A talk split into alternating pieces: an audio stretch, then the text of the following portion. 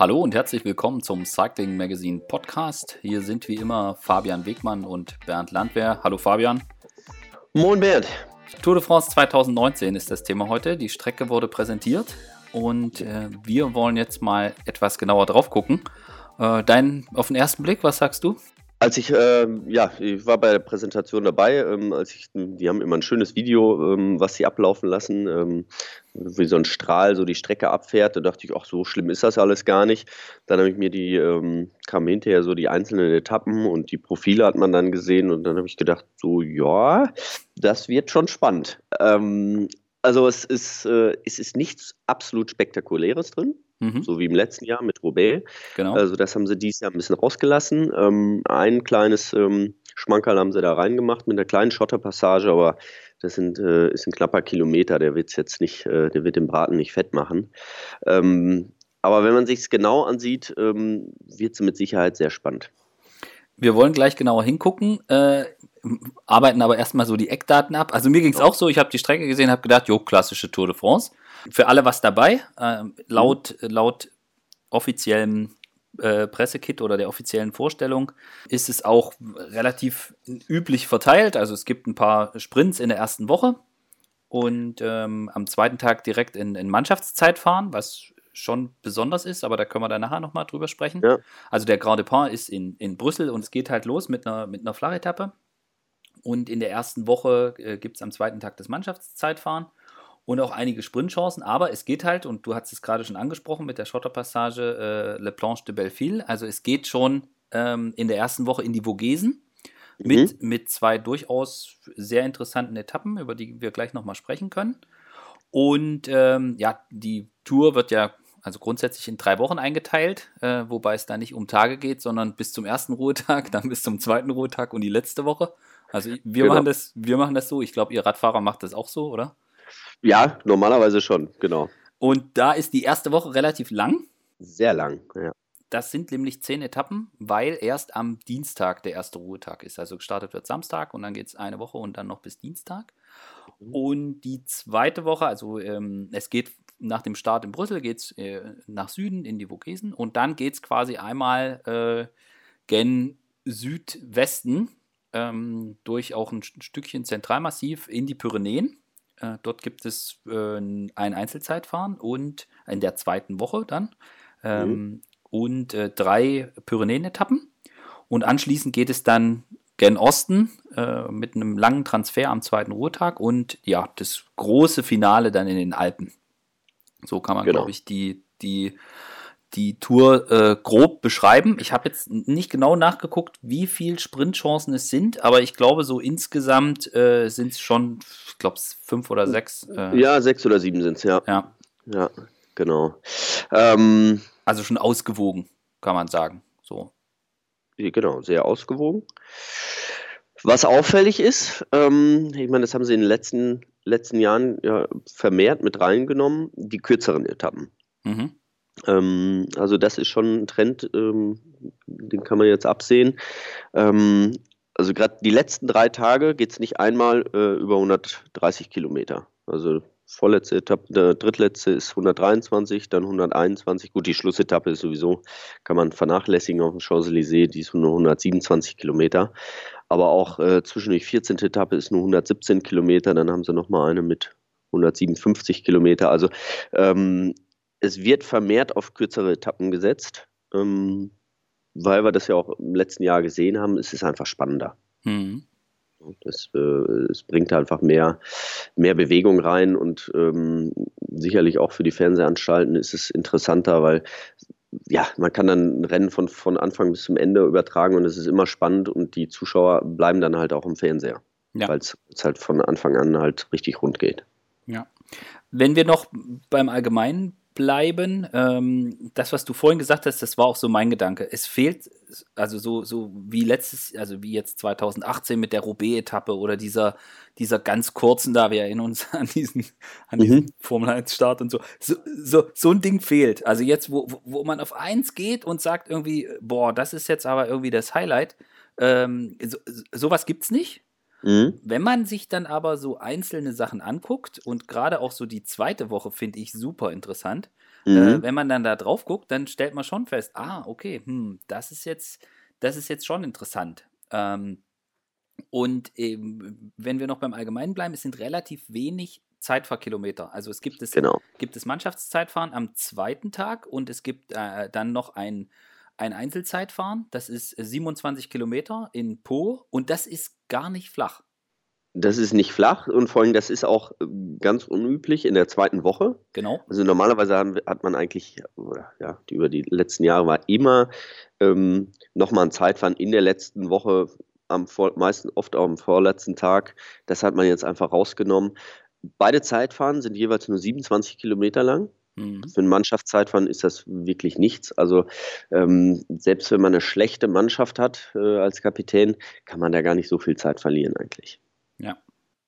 Und ich finde ich find den Kniff super, das Zeitfahren nach vorne zu ziehen. Denn es war ja, also gerade wenn wir uns angucken, welche Fahrer in den vergangenen Jahren die Tour bestimmt haben und wenn wir gucken, welche Fahrer das auch in den nächsten Jahren möglicherweise sein werden, also dann nehmen wir die, die Sky-Jungs, ja, mit G und, und Chris Froome oder auch Tom Dumoulin. Und das war schon so ein bisschen, dass die schon gucken, okay, ich verliere keine Zeit und dann im Einzelzeitfahren kann ich den Kletterern Zeit abnehmen. Und ja. jetzt haben sie einfach das Zeitfahren nach vorne genommen. Das heißt, die legen vor, wenn man so will. Und dann gibt es aber nach dem Zeitfahren noch, äh, ich weiß nicht, eins, zwei, drei, vier Bergankünfte. Genau. Und also die, die Taktik wird einfach eine andere sein, ne? Genau. Ähm, vorher konnte man sich immer so zurechtlegen, beziehungsweise sind sie so gefahren, dass sie gesagt haben, ja, vorher nicht attackieren. Ähm, wir legen uns das äh, so zurecht, dass ich äh, ja, 30 Sekunden Rückstand habe und dann das kann, kann, ich im Zeitfahren wieder aufholen. Ähm, das kann man jetzt nicht. Man, ne, Mitte der Tour ist das letzte Zeitfahren. Da müssen die Zeitfahrer all in gehen und danach können die Kletterer angreifen. Und ich glaube, das wird es, äh, wird es dieses Jahr wirklich äh, sehr spannend machen. Oder nächstes Jahr.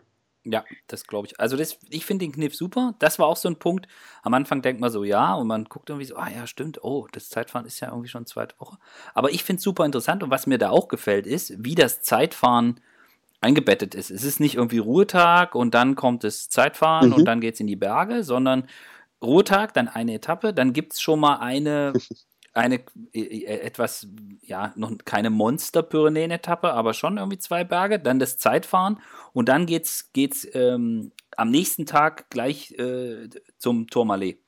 Genau. Bergankunft am Tourmalet, auch eine, eine kurze Etappe. Vorher 117 über Kilometer nur. Genau, vorher über äh, Soulor. Äh, ich glaube, das ist ähnlich wie damals hier dieses Schleck Contador, wo die sich ja. da 210, äh, wo die sich da duelliert haben wo, dann, wo sie dann quasi gemeinsam übers Ziel fahren und Schleck gewinnt die Etappe. Habe ich das richtig in Erinnerung? Ja, hast du richtig. Genau, genau also das, das ist, da sind die, da sind die ähnlich gefahren. Mhm. Und äh, ich glaube, damals war die Etappe doch auch äh, einige Kilometer länger. Aber äh, es ist auch die Auffahrt nicht über La Mangie, sondern die von, ja, von Westen. Äh, vom Westen wird, wird zum Turm hochgefahren. Genau. genau. Und ähm, also das könnte eine sehr interessante Etappe sein, äh, gerade auch wenn die am Vortag richtig tief gehen im Zeitfahren und dann am nächsten Tag so ein Ding. Das, mhm. das kann durchaus, da kann es durchaus knallen. Genau, also das ist das äh, sehe ich auch so. Also das ist äh, schon, schon spannend gemacht. Ähm, genau, wir, ich meine, wir, wir können ja mal so die Etappen so ein bisschen durchgehen. Lass uns Lass uns, kurz, ja? lass uns kurz, bevor, weil wir gerade über das Allgemeine gesprochen haben, eine mhm. Sache wollte ich noch sagen. Entschuldigung. Es gibt wieder diese, es gibt wieder diese Bonussprints. Die, ja. die stehen drin. Was ich daran interessant finde, dass sie drin stehen, also wer das jetzt nicht ganz auf dem Schirm hat, es gab äh, die, in diesem Jahr die Innovation, dass es Bonussprints gab. Da ging es nicht um Wertung grünes Trikot, sondern man konnte sich Bonussekunden holen. Und genau. äh, das war in der ersten Woche. Und das gibt es jetzt nächstes Jahr wieder. Interessant ist, dass in dem offiziellen Kit, ich habe es zumindest nicht, äh, also ich habe noch keine Angabe zumindest gefunden, aber es steht nicht da, wie viele Sekunden es gibt. Nein, das ist richtig. Ähm, es wurde, ähm, also Christian Prudhomme hat bei der UCI nachgefragt, er will auch noch mehr Sekunden vergeben. Genau, genau. Und ähm, diese, ähm, ja, da hat er noch kein, kein ähm, Feedback? keine Antwort, kein Feedback so richtig gekriegt. Ähm, er würde auch sehr gerne ähm, was ganz Neues einführen, und zwar Bonussekunden an Bergwertung oder an Bergen mhm. äh, vergeben. Äh, ähnlich haben wir es ja im Grunde genommen dieses Jahr bei der äh, Deutschlandtour gemacht. Da haben mhm. wir immer kurz vor Ziel ähm, einen nicht flachen Sprint gemacht, wo es einfach nochmal äh, ein paar Sekunden gab. Ja. Ähm, aber sowas vielleicht auch mitten in der Etappe einzubauen oder am Anfang einzubauen, um einfach äh, ja, mehr, mehr Spannung in so ein Rennen reinzubringen. Genau, mehr Bewegung dass vielleicht auch mal das Trikot wechselt. Gab jetzt einige, die gleich gesagt haben, oh, da gibt es wieder Mannschaftszeitfahren am zweiten Tag und da gibt es dann, das, das verhindert, dass, äh, dass das Trikot vielleicht wechselt. Ähm, aber wie du richtig gesagt hast, da muss man erstmal abwarten, wie groß die Zeitabstände beim Mannschaftszeitfahren überhaupt sein werden. Ja. Genau, also deswegen, die, da denke ich, so groß werden die nicht sein. Dann wird es mit Sicherheit danach haben wir so zwei Flachetappen, aber dann geht es auch schon in Richtung Vogesen und da wird es, äh, da denke ich mal auch, genau, da knallt schon mal. Genau, also Haken dran an diese Bonussprints haben wir abgearbeitet. äh, mhm. dann, ja, es, es, ist eine spannende Sache immer. Ähm, ich finde es gut, wenn man das mal ausprobiert. Das klappt nicht immer. Ähm, das weiß ich auch aus der Vergangenheit. Ähm, weil sich die Teams dann doch drauf einstellen und irgendwie äh, lieber diese Kunden an irgendwelche Ausreißer vergeben, als äh, selber drum zu sprinten, weil sie selber Angst davor haben, dass jemand anders ihnen die wegnimmt. Also, aber trotzdem, ähm, ich meine, äh, wer nicht wagt, der nicht gewinnt. Also das, äh, man sollte immer mal wieder was Neues ausprobieren. Genau.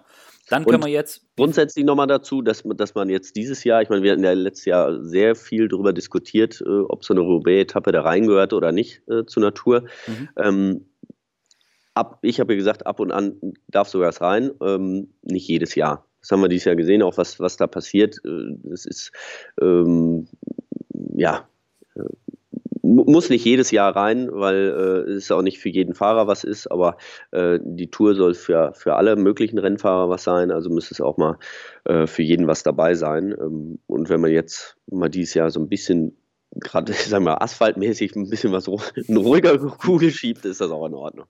Ja, ja dann, dann, dann lass uns doch jetzt so ein bisschen auf die Etappen gucken. Genau. Brüssel ist Start. Genau, erste Etappe mit Mür von Geratsbergen. Genau, also das ist, äh, äh, ja, äh, der Start ist, äh, muss man jetzt nochmal dazu sagen, ähm, zu Ehren von Eddie Merckx. Genau. Ähm, hat man das nach Brüssel verlegt oder nach Brüssel geholt, den Start. Ähm, es ist auch das 100-jährige Bestehen des gelben Trikots nächstes mhm. Jahr. Also ähm, das wurde erst 1919 eingeführt zum ersten Mal. Die Tour ist ja schon ein bisschen länger, äh, gibt es ja schon 106 Mal, ähm, aber es wurde halt später erst eingeführt. Am Anfang mhm. gab es noch gar keinen Führungstrick. Genau.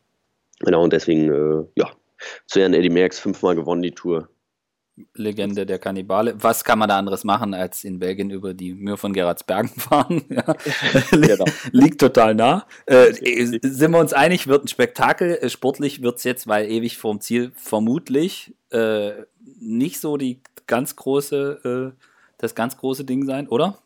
Nee, genau. Also ja. das, das wird äh, aber geile Sicherheit, Bilder. Wenn, werden geile Bilder sein, es wird, wird eine Ausreißergruppe sein und ähm, die ist prädestiniert dafür die Sprinter, die Etappe. Ja. Äh, und das, das wird sich, wird sich kein Sprinter jetzt äh, der, die Butter vom Boot holen lassen. Ja, dann haben wir das Mannschaftszeitfahren. Genau, 27 Kilometer haben wir gerade gesagt. Wellig, mhm. geht, geht schön äh, rauf und runter, also nicht komplett flach und dann nur 27 Kilometer. Ähm, für wen das Zeitfahren und die gesamte Tour gemacht äh, wurde. Das können wir nachher nochmal drüber diskutieren. genau, das diskutieren wir nachher. Äh, aber äh, genau. Dann haben wir irgendwie zwei Etappen. Ähm, Na, wo, wo, genau, Binche Panay. Genau, da steht auch Sprint eigentlich dran. Äh, mhm. Wir kennen jetzt noch nicht genau den Etappenverlauf. Ich, äh, deswegen können wir da jetzt auch noch nicht sagen, äh, wie das genau ist. Oder weißt du da schon? Nee, wahrscheinlich auch nicht. Oder? Nee, auch nicht, nee. Auch, auch, nicht näher, aber ganz flach ist es auch nicht. Das weiß ich. Also äh, da sind ein paar richtig äh, eklige Zacken ähm, mhm. nach dem Panay rein. Und ähm, also es ist, ist, jetzt keine hundertprozentige äh, Sprint. Komplett flach, ja, ja, genau. Da wird nicht jeder Sprinter mit ankommen, ganz sicher nicht. Ja, dann geht es nach Nancy. Ich glaube, da gilt Ähnliches. Kommt auf, immer darauf an, wo sie langfahren. Genau, Riem Nancy, da kommt noch mal so ein, so ein kleiner Fugen, 200 Höhenmeter äh, kurz vor Schluss. Wird aber, glaube ich, nicht allzu schwer sein. Hm. Ähm, ja, können die Sprinter nochmal, weil dann geht es schon in die Vogesen. Dann geht es schon in die Vogesen. Also grundsätzlich kann man auch nochmal sagen, es ist äh, eine Tour, die für deutsche Fans sehr, sehr freundlich geschnitten ist. Stimmt. Ja. ist, ist fast nur im Osten, also gerade der Start äh, ist ganz viel im Osten ähm, von Frankreich, also viel ähm, in dem, ja eben, es fängt ja an in Brüssel, was nicht so weit ist, Riem, Nancy ist nicht weit, Colmar, Mulhouse, Belfort, ähm, ist für die hin, ja. Leute, die in Süddeutschland wohnen, alles sehr, sehr nah. Ja. Genau, jetzt dann geht's ähm, Sandy de Vogües nach Colmar. Und das ist schon mal ähm, keine Sprintankunft. Nee. Oder beziehungsweise ähm, haben sie ein paar fiese Berge eingebaut. Ja. Ähm, Wirklich auch mit 300, 400 Höhenmetern und auch kurz vor Schluss. Und da werden sie schon die ersten, ähm, ja, sagen wir Klassikerfahrer, werden sich da probieren. Ja, es ist so quasi die Heinrich Hausler Gedächtnisetappe. Ja, so ein bisschen, Zum- wobei die, Die war schwerer, oder? Noch. war schwerer. Die Ja. war noch mal ein Stück schwerer, genau, ja. Also wer es jetzt nicht auf dem Schirm hat, Heinrich Hausler hat, oh, hilf mir, 2009 im, 2009, richtig. Das wären 2009? jetzt zehn Jahre. ja. im, im strömenden Regen nach einer, äh, nach einer ewigen Flucht äh, und dann noch mit Monster-Solo hat er in Colmar äh, gewonnen damals. Genau. Ja. Ich glaube, da geht es am nächsten Tag äh, Kolde Hunsrück. Äh, ganze, da waren schon ein paar ordentliche Dinger drin. Ich kann mich noch gut erinnern. Ich bin damals auch noch gefahren, die Etappe. Ähm, die war wirklich schwer. Aber vor allen Dingen auch sehr, sehr kalt. Das Ja, war äh, ja. wirklich extrem. Es war, wir hatten die ganze Zeit immer 25, 26 Grad und an dem Tag waren es in Vogesen 7 Grad und Regen. Das war, war konnte nicht jeder überstehen. Ja, ich kann mich auch erinnern, ich habe gefroren wie ein Schneider an dem Tag. Und Genau, dann, also wie gesagt, da ist Ja. kurz vor Ziel ist nochmal ein, äh, ein richtiger Hügel drin und ähm, also das wird schon die erste richtig spannende Etappe sein. Mhm. Und dann am nächsten Tag geht es von Mulhouse zum Plage de Belleville. Und das ist schon mal eine richtige Hammer-Etappe. ja, Also da erwarte ich schon mal. da geht es auch nur Feuer. runter, ja. Also das ist, äh, das ist echt heftig, das Ding. Auch nur 157 Kilometer lang. Und Mhm. dieser, dieser Schlussanstieg ist halt echt ein fieses Teil. Also sehr, sehr steil. Und den kennen wir schon, der wurde schon mehrfach gefahren. Äh, Der wurde jetzt aber verlängert, wie du vorhin gesagt hast, nämlich da geht es noch ein Stück weiter hoch und dann auf Schotter und 20 Prozent. Ja, also ich war äh, vor zwei Jahren war es das letzte Mal, da war ich oben auch. Ähm, da war dann für äh, ja, Journalisten, wie auch immer, ähm, oder Leute so wie mich, oben ein Parkplatz. Äh, da musste man die Schotterpiste hoch und ähm, ja, die, die Piste endet oben am Gipfelkreuz im Grunde genommen, diese Schotterpiste oder dieser, dieser Weg. Äh, und da haben wir dann geparkt, einfach auf der Wiese oben, so, so, so ein größeres Plateau, aber nichts befestigt ähm, Mhm. bis jetzt. Und ähm, es ist so, dass, also damals war es so, ich äh, wollte hochfahren, wollte dann parken. Äh, Das hat dann nicht ganz geklappt, weil es wirklich so steil war und Schotter war. Ich habe nochmal, äh, rückwärts zurückfahren und habe ein bisschen Schwung genommen, um da hochzukommen. Also das sind die letzten 100 Meter, sind da man, ist da ein Stück drin von 24 Prozent.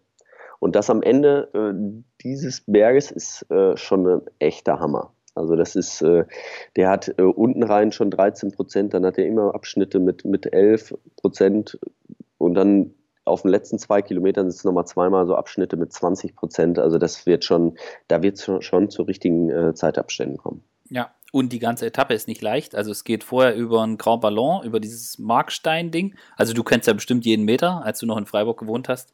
hast Ja. du, bist du dort sicher oft trainieren gefahren? Ich kenne da nicht alle, ja, aber Ja. so ein paar kenne ich auch ganz gut. Also äh, erst über einen Grand Ballon, dann noch über äh, Col de Hunsrück und dann noch über den Ballon d'Alsace. Und dann geht es erst dahin und noch, äh, und dann ist noch, den kenne ich allerdings nicht, diesen Col de, Col de Chèvre, ja, ja. Der hat halt auch nochmal, äh, der ist nicht lang, Aber ne, steil. Der, der hat drei Kilometer, ähm, aber äh, der hat zwischendurch auch 18 Prozent. Also der hat dreieinhalb Kilometer mit einem Durchschnitt von 9,5 Prozent. Ähm, ja, da weiß man schon, dass es, äh, dass Ja. es da richtig abgeht. Also das, ist, das sind jetzt keine, ähm, gerade weil es noch so früh ist, da ist ähm, in der Tour, da sind viele noch frisch und ähm, da, da, da wird richtig die Post abgehen. ja. Also ich habe das Ding gesehen und ich habe gesagt, Thibaut Pinot.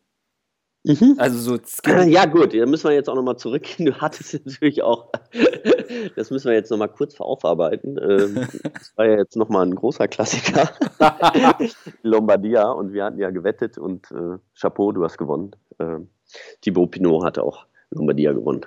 Ja, ich habe zwischendrin jetzt gewackelt, aber er hat dann Vincenzo noch abgehängt. ähm, aber. Ja, genau. Also äh, ist auf jeden Fall eine Etappe für angriffslustige Fahrer. Ja, und ich, also es geht nur hoch und runter und dann auch noch dieses, also richtig steile Dinger und also ich, das für mich klebt da, klebt da Thibaut Pinot dran an dieser Etappe.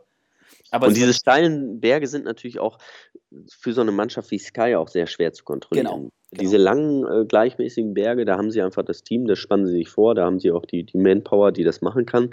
Bei so kurzen, knackigen Anstiegen, da kann man natürlich viel, äh, ja, wird viel attackiert und kann auch mal schnell, äh, die, auch die Abfahrten, sie sind nicht alle äh, ganz ohne, Asphalt ist ein bisschen rauer da unten. Ähm, da kann man schon, ähm, ja, da, da, da, können die angriffslustigen Fahrer wirklich auch was machen, auch ja. gegen, gegen Team wie Sky. Und das ist eben eins von diesen Dingen, über die wir vorhin gesprochen haben. Wenn man auf den ersten Blick auf diese Tour de France-Strecke schaut, sagt man sich, ja, klassische Tour de France-Strecke.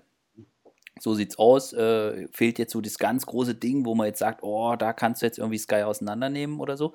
Aber wenn du dir dann eben solche Etappen anschaust, dann sieht man eben, oh, hm, da kannst du mit den Skybots schwierig das Rennen komplett kontrollieren. Also sagen wir mal so, es bietet zumindest die Chance anzugreifen dieses ganze Terrain da, das ist nicht leicht zu kontrollieren. Wie, was ich mhm. gerade schon gesagt hatte, die äh, Straßen, die sind nicht alle, da ist nicht überall der beste Asphalt drauf und ähm, es geht viel rechts-links und ähm, das ist schwer zu kontrollieren da. Ja. Und ich glaube schon, dass, äh, ähm, dass Christopher Froome von der Etappe besonders besonderen Respekt hat. Ja, und dann noch erste Woche, alle sind heiß, alle sind wild. Ähm, das ist schon, ja. ja am nächsten Tag, glaube ich, Belfort äh, nach, das darfst du aussprechen, ich glaube. Äh, Chalon-sur-Saône. Äh, das, da glaube ich, gibt es wieder, genau. wieder einen mit, mit viel Watt. Genau, da, da ist am Anfang, äh, ja, geht so ein bisschen rauf und runter, aber zum Schluss, äh, ja, die letzte, die letzte Hälfte ist dann flach. Das ist dann wirklich eine richtige Sprint, Sprintankunft und da wird es auch hundertprozentig zum Sprint kommen. Ja. Ähm, dann geht es Richtung äh, Zentralmassiv, so, ja, grob, kann man das sagen? Ja, richtig. Und, und ja, natürlich, ja, absolut, nach San Etienne. Ähm, lange Etappe. San Etienne, ja. Lange Etappe und viel hoch und runter. Ähm, Zentralmassive Etappen sind immer, ähm, immer schwer. Äh, ähnlich, man kann die vergleichen irgendwie mit den, äh, mit den Vogesen auch. Ähm, vielleicht nicht ganz so lange Berge wie in den Vogesen, aber ähm, der Asphalt ist gleich schlecht und ähm, hier ist es ähnlich kurvenreich. Ja. Und äh, eben von den es geht immer, immer den ganzen Tag nur rauf und runter und äh, das verlangt den Fahrern schon ordentlich was ab. Ja, also es ist jetzt sicherlich nicht eine Etappe, wo man sagen kann, äh, da, da, da sehen wir, wer die Tour de France gewinnt. Aber es ist auch keine Etappe, wo man sagt, okay, ja, wir rollen mit und am Ende lassen wir die Dicken da vorne sprinten. Ähm, das ist es halt auch nicht. Ja. Und äh, gerade mit der Länge und wir wissen auch nicht, wie das Wetter ist, wir wissen nicht, was vorher passiert ist, äh, das kann durchaus interessant sein. Ja. Genau, ja. Ja, und es ist auch, auch, auch, zum Schluss, also wie gesagt, Finale ist da auch nicht flach. Ja, dann geht es ähm, von Saint-Etienne nach äh, Brioude und auch die wieder, äh, geht den ganzen Tag rauf und runter und kurz vor Schluss ist nochmal ein ähm, kleiner Anstieg mit 250 Höhenmeter. Ähm, ist jetzt auch kein Sprintgarant. Nee. Ähm. kein, kein, kein Sprintgarant ja, also, ist gut. Das, ähm, ja. ja. also es ist ganz schön. Also die Etappen, die ähm, sind, äh, werden spannend, sich anzuschauen. Ja. Das wäre was für dich. das das wäre was gewesen für mich. Ja. so, dann geht es nach äh, äh, Albi. Mhm. Und die ist relativ human. Also die hat mit Sicherheit auch äh, 2000 Höhenmeter, weil es auch nur rauf und runter geht, aber ähm, trotzdem im Endeffekt geht es äh, mehr oder weniger nur bergab den ganzen Tag. Mhm. Ähm, also im Trend geht natürlich zwischendurch berghoch, aber ähm, ja, da gehe ich von einem Sprint dann aus. Mhm. So. Und dann auch, genau. Dann haben wir die ersten zehn Etappen schon durch und die, hatten, die Fahrer hatten immer noch keinen Ruhetag. Ähm, da sehen die sich den schon näher. Er wird dann in Albi sein. Da werden sie dann probieren, sich auszuruhen und dann am nächsten Tag geht es auch noch relativ human los. Es geht von Albi nach Toulouse, ähm, also die elfte Etappe, 120, äh, nee, 167 Kilometer, also das äh, geht ein bisschen rauf und runter, aber Klingt wird fair. eine Sprint, Sprintankunft sein und äh, ist auf jeden Fall fair, genau, ja. Aber dann. Aber dann. und, äh, und dann sind wir nämlich bei dem, was wir, worüber wir vorhin äh, gesprochen haben, diese sehr interessante zweite Woche. Genau. Mit, mit, der, mit der ersten ja, Auftakt-Pyrenäen-Etappe, kann man so sagen, wo es über ein Peresort geht. Ähm, Und nach Bagnères de Bigorre, da ist Ziel, da sind zwei Anstiege drin, ist jetzt kein, ist jetzt keine, keine Monster-Etappe. Ähm, da glaube ich, wird es jetzt auch möglicherweise noch keinen ganz großen Angriff geben, vermute ich, von den, von den Top-Leuten. Nee, wahrscheinlich nicht, genau. Weil es ist auch nicht, es ist keine Bergankunft, also es, äh, in Bagnères de Bigorre ist, äh, also quasi im Tal ist dann Ziel. Geht's ewig bergunter, genau. Ähm, Ja. Aber es sind halt zwei richtige Berge schon mal davor. Ja. Ja. Und kl- vielleicht eine klassische, klassische Ausreißer-Etappe, wo ein, wo ein starker Kletterer ankommt. Äh, vielleicht sehen wir auch schon, wer da, wer vielleicht Bock aufs Bergtrikot hat. Sowas. Äh, muss man halt mal gucken, wie es wie es vorher gelaufen ist. Es gab ja auch vorher schon ein paar Berge. Ja, eben, Ja. genau. Vor allen Dingen, weil dann auch, ähm, also am nächsten Tag ist dann Po, von Po nach Po. Ja. Das ist quasi das Zeitfahren dann, die 27 Kilometer. Deswegen glaube ich, dass am Tag davor ähm, Wenig passieren wird. nicht so viel passieren wird. Mhm. Genau, ja. Mhm. Das Zeitfahren ist ich, nicht, nicht so einfach. Also da ist schon, das ist schon wellig und äh, aber auch nicht ewig lang. Nee, 27 Kilometer. Genau, ist mal ein Berg drin mit 200, knapp 200 Höhenmeter. Also das ist schon, die, wie gesagt, unsere Favoriten nennen wir später, aber Ja. ähm, nicht für die, die dieses Jahr vorne waren. Ja. ja, also da holt kein Tom Dumoulin äh, drei Minuten auf Thibaut Genau. Pinot raus wahrscheinlich. Ja, ähm, das ist schon, muss man schon grundsätzlich sagen, ist jetzt eher, eher nichts für die, für die, also die, die absoluten Top-Zeitfahrer ähm, hätten sich vielleicht gewünscht, dass es ein paar mehr Kilometer gibt, dass sie einfach die Distanz zu den Kletterern größer machen können. Aber es ist kein, auch kein komplett flaches Zeitfahren. Dann muss man mal gucken. So, und am nächsten Ja. Tag dann die angesprochene Etappe zum Tourmalet, 117 Kilometer kurz. Die, Mhm. die ersten mm, fünf, grob 50 äh, ähm, flach, schrägstrich leicht wellig und dann geht es zum Solor hoch, runter und dann zum Tourmalet. Allee und oben Ziel. Ja. Genau. Und das ist, äh, da wird es schon ein paar Zeitabstände dann geben. Ja, also, äh, ich meine, wir haben es oft gesehen, die, auch die, dieses Jahr, ähm, bei diesen kürzeren Etappen gab es oft größere Zeitabstände als bei den langen Ankünften. Also da muss man, äh, das äh, ist ja noch relativ früh jetzt, ne, auch, ne? aber ähm, also ich glaube nicht, dass da jetzt, da, wird eine Vorentscheidung schon mal oder da wird, wird schon mal ein bisschen ausgesiebt, aber da wird das, äh, wird das Gesamtergebnis definitiv nicht, nicht gemacht. Ja, aber wir sehen spätestens dort ganz klar, wer Watt je Kilogramm. Äh, Genau, da haben wir einen Anstieg, ne, Tourmalet, ähm, der ist dann 19 Kilometer lang, 7,5 Prozent knapp. Ähm, da kann man schon ganz gut ausrechnen hinterher, wer wie viel Watt getreten hat. Ja, ja. Ja. Und dann gibt es die, die letzte ähm, Pyrenäen-Etappe. Äh, die, da gibt es, das ist neu, äh, das, die Bergankunft in Foix, richtig? Ja, Oder? Genau. Oder bist Albi, ich Kennst du bin das? da noch nicht hochgefahren, nein. Ah, Nee. Ähm, ja, die, also die, die ist jetzt nicht extrem schwer. Es geht maximal auf 1500 Meter hoch. Sieht jetzt erstmal nicht so dramatisch aus. Ähm, aber der vorletzte Berg, und da sind so 40, oder der, ja, also vor der Bergankunft der letzte Berg, ähm, Mürde Perget, der hat, der hat schon in sich. Also der hat die letzten drei Kilometer zwischen 18 und 16, also zwischen 16 und 18 Prozent. Ja. Ähm, das sind natürlich noch 40 Kilometer bis zum Schluss, aber ähm, ja, also die Fahrer, vielleicht auch die Bergfahrer, die da schon ein bisschen ähm, in Rückstand geraten sind, für die ist das schon mal der perfekte Auftakt zum Attackieren. Ja, und es ist so ein, wenn man sich das Profil anschaut, es ist wieder so eine Etappe, wo man sagt, ja, hm, ja, ja, ja, interessant, ja, und nicht leicht. Aber das wäre zum Beispiel auch was, wo man starke Helfer in der Gruppe mitschicken kann.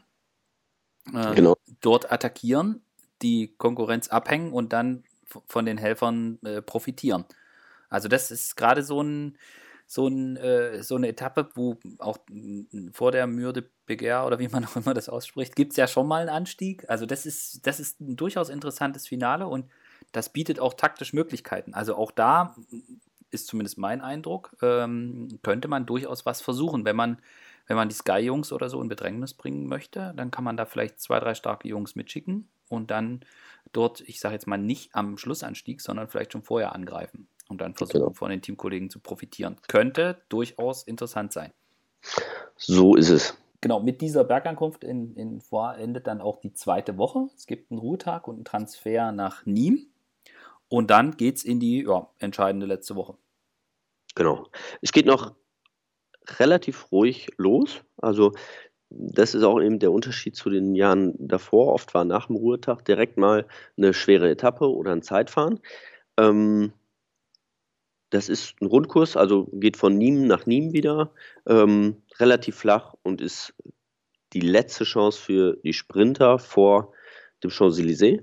Also die, die jetzt noch keine Etappe gewonnen haben und sich nicht mehr so gut fühlen, weil die nächsten vier Etappen werden danach nämlich richtig, richtig schwer. Ähm, ja, die werden da alles in die Waagschale äh, legen und ähm, da wird es auch hundertprozentig zum Sprint kommen. Mhm. Anschließend geht es nach Gap. Das ist quasi, oh. wir fahren dann in die Alpen und Gap ja. ist irgendwie so, so, also wenn man von von, von, von der Pont du Gard geht's los. Schönes Bauwerk. Und aber das ist, so, das ist so eine klassische in die Alpen-Etappe. Genau. So, mhm. so, so, der richtige Klassiker. Ähm, da geht es auch schon mal hoch und runter, aber es ist noch kein Monster-Ding und dann zieht in Gap. Äh, glaube ich, eine ganz gute Gelegenheit für, für starke Ausreißer. Ja, wobei wir auch oft in Gap schon die großen Namen vorne gesehen haben. Also äh, der letzte Anstieg, das ist, das ist nicht, nicht zu leicht, das sind nochmal 340 Höhenmeter, glaube ich, knapp. Und ähm, also da haben Gap war ja schon äh, unendlich oft Ziel, ja. aber da haben ähm, da schon wirklich auch die, die ums Gesamtklassement ähm, gefahren sind, haben da oft schon attackiert. Am letzten aber, Anstieg, ja. Am letzten Anstieg, genau, nach Gap. Es ist, ist jetzt nicht super schwer, aber trotzdem ähm, äh, war das schon oft der Fall. Allerdings ist es natürlich die erste Alpenetappe, die erste von vieren. Äh, von daher wird man da sehen, ob das jetzt so. Oft war dann auch mein Gap, dann ähm, danach wurde es ein bisschen ruhiger. Von daher weiß ich nicht, ob da die großen Namen schon attackieren werden. Aber dann. Aber dann. Dann kommt, äh, sind wir schon bei Etappe 18. Und genau. das ist für mich die Königsetappe der Tour. Ja, also da geht es äh, de Col de Var, Col d'Isoire und dann über den Galibier nach Val de Loire. Also das ist, äh, ja, das ist eine absolute Hammer-Etappe. Das sind drei richtige Berge drin. Und ähm, Start ist in äh, Embrun. Und auch da, also eine, es geht direkt aus Embrun raus, mal direkt mit so einem kleinen Anstieg von 250 Höhenmeter. Ähm, da werden auch die Sprinter, werden da unglaublich viel Angst vor haben, weil mhm. wenn es da direkt losgeht am Anfang, ähm, dann kommen die da nicht mit dem Feld drüber und dann sind die nach fünf Kilometern im Gruppetto. Und ja. dann wird es ein ganz schön langer Tag für die. Ja. Also da ist nichts mit groß einrollen, sondern es geht direkt hoch. Und ähm, da wird es mit Sicherheit äh, ein, den einen oder anderen Sprinter schon kosten. Ja, und man kann sich auch gut vorstellen, dass da einige Interesse haben, in der Gruppe zu sein oder einen in der Gruppe zu platzieren. Vermutlich wird es da auch nicht langsam losgehen. Genau. Ähm, das ist dann echt für die Sprinter gefährlich. So und äh, gerade, ich meine, es ist, der Isoire ist auf jeden Fall kein, kein leichter Berg äh, und dann geht es runter nach Briançon und dann dieses ewige, nicht super steile, manchmal auch mit Wind bis zum Lotaré, wenn man so will, ja, also Richtung mhm. Galibier von, von Osten, quasi Südosten kommt, ähm, da, da sind Helfer wichtig. Also das ist halt wirklich, wo man sagen muss, da kann eine starke Mannschaft extrem wertvoll sein, wenn man da hochfährt. Ja. ja. Aber das letzte Stück dann vom, vom äh, Lotterie. Vom Lotterie dann über den Galibi, zum Galibi hoch, ja. Genau. Und wenn, wenn man das so sieht oder wenn man so guckt, da denkt man immer, ja, das ist, das ist nicht weit so. Aber das sind halt nochmal irgendwie 600 Höhenmeter oder so. Genau, Ja. Also das ist, das ist schon, das ist schon nochmal ein heftiges Stück. Ja. Na, das ist schon ein richtiger Berg. Also da, ähm, vor allen Dingen, äh, wenn man bedenkt, was die Fahrer dann vorher schon in den Beinen haben, ja. ähm, ist ja schon sehr anstrengend. Ja, das Ziel ist nicht oben, sondern im Tal. Genau. Macht, äh, macht vielleicht schon, macht vielleicht schon. Ja, äh, aber die, die, die Abfahrt, ähm, die ist, ist relativ technisch oben. Oben, im also, oberen Teil, genau. genau Im oberen ja. unten raus äh, dann nicht mehr, aber oben raus ist sie schon auch ähm, ja, recht technisch. Von daher, ähm, ja, wird es da richtige Attacken geben. Ich meine, ähm, ja. das haben wir letztes Jahr auch gesehen.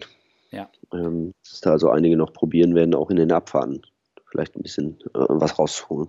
Ja. Und ich sag mal, wenn da schon vorher am Col de Vence und äh, am Isoire schnell gefahren wird, kann ich mir auch vorstellen, dass es dann am Galibier auf dem Stück zwischen Lotterie und dann bis hoch, dass es da, dass da richtig knallt und da richtig Abstände gibt und die dann da quasi einzeln rumfahren. Ja, genau. So, und für die Sprinter, boah. Das wird, wird ein richtig harter Tag. Wie gesagt, gerade weil es äh, am Anfang ähm, schon direkt berghoch geht. Ja. Das wird ein sehr langer Tag. Ja. ja. ja. Ich finde die so. gut. Mir gefällt die. Ja. so, jetzt als Zuschauer mir auch, ja. ja, die nächste Etappe, ja. Etappe 19.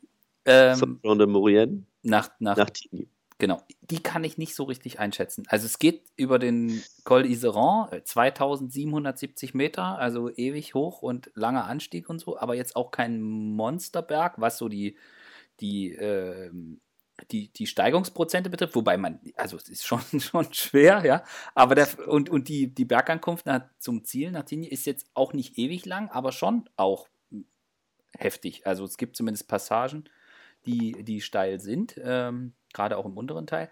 Da fehlt mir so ein bisschen, also die, die kann ich ganz schwer einschätzen, zumal die auch recht kurz ist.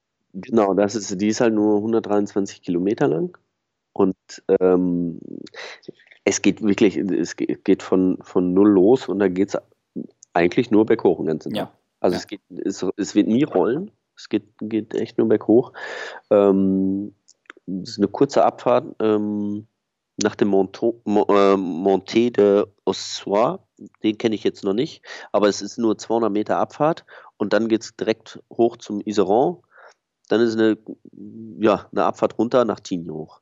Also das ist äh, da gibt es keine, keine Zeit, aber das wird auch nochmal wirklich schwer für, ähm, für die Fahrer, die nicht so gut über die Berge kommen. Mhm. Ähm, ja, weil, weil, es gibt keinen Meter, der flach ist. Keinen einzigen Zentimeter. Von daher äh, wird das eine Hammer-Etappe. Ja, und also mir fehlt, also ich habe das Ding gesehen, habe mir so, guck mal so hin, denke mal so, oh, also ich weiß jetzt nicht, wie viele Höhenmeter diese Etappe hat, aber das sind einige, so, weil auch zwischen den, ich sag mal, Kategori kategorisierten Anstiegen geht es ja auch nur hoch.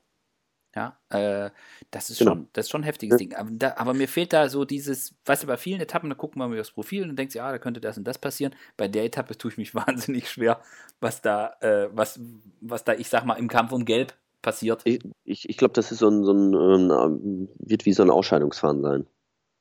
Ähm, die, die, Mannschaften, die es noch können, die probieren das zu kontrollieren, werden möglichst schnell fahren, dass es dass halt keiner attackiert. Und ähm, dann wird der einer, einer nach dem anderen hinten rausplatzen. Ja. Und wie gesagt, also diese, dann, ja, sind wir oben in Tignes, also ähm, das ist die eine Etappe und dann kommt die 20. Etappe auch nochmal ganz kurz.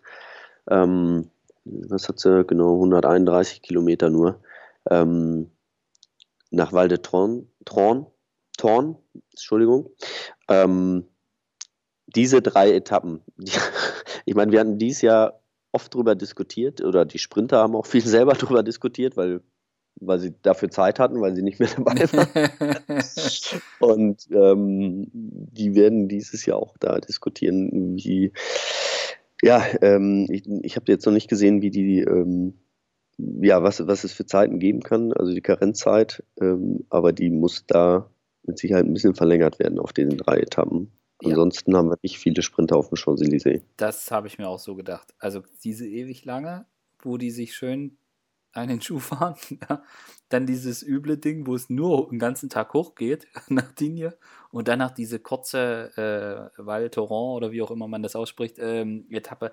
Das ist, das ist einfach brutal. Also die, die Wahrscheinlichkeit, dass da viele Sprinter nicht im Zeitlimit ankommen, die ist da relativ hoch äh, bei ja. den drei Tagen. Ja.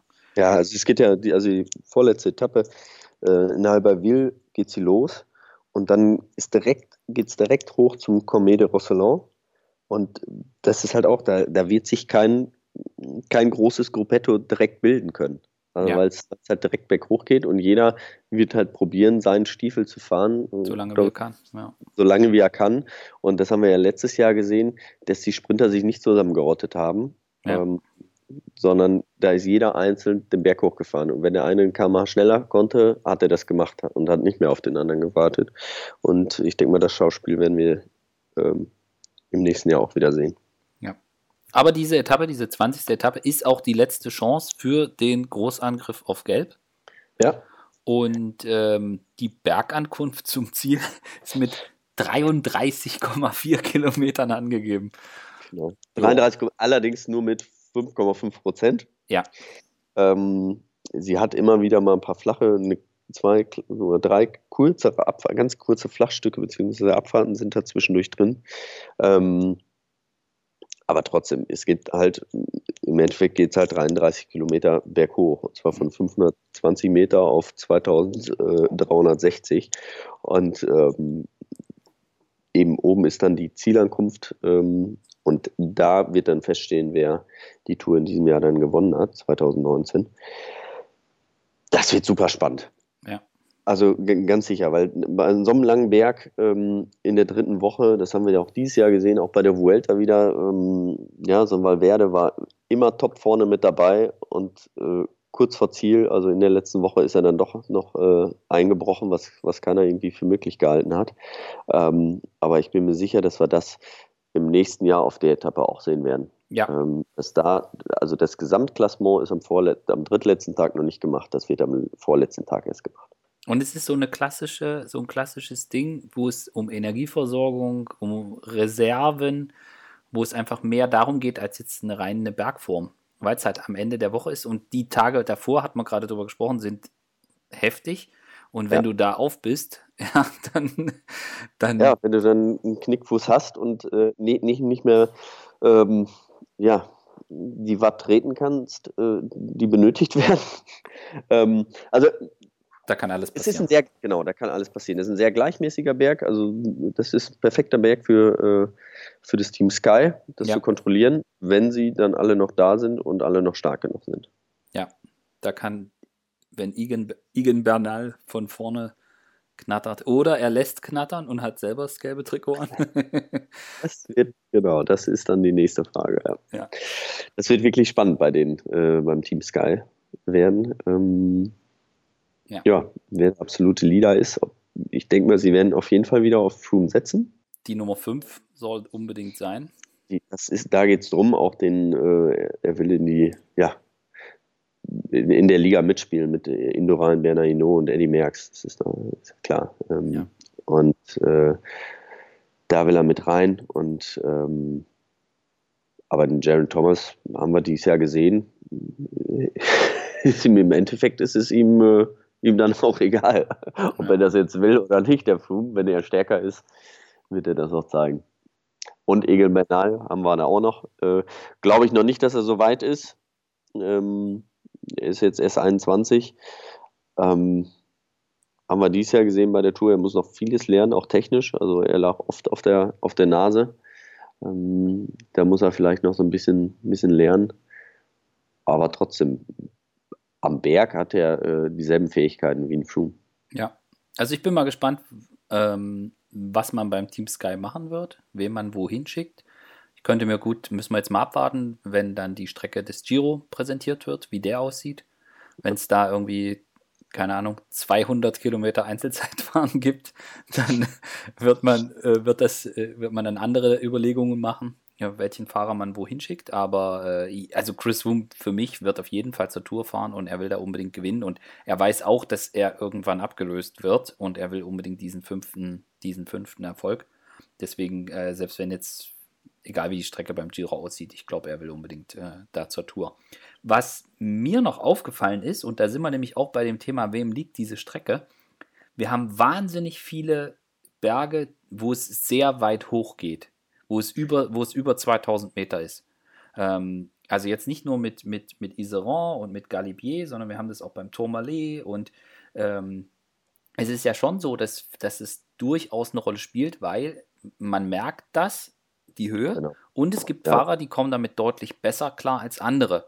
Ähm, also ab, ab 1800 Meter wird die Luft schon dünner. Das ist nämlich, deswegen macht man auch äh, ab dieser Höhe dann Höhentrainingslager.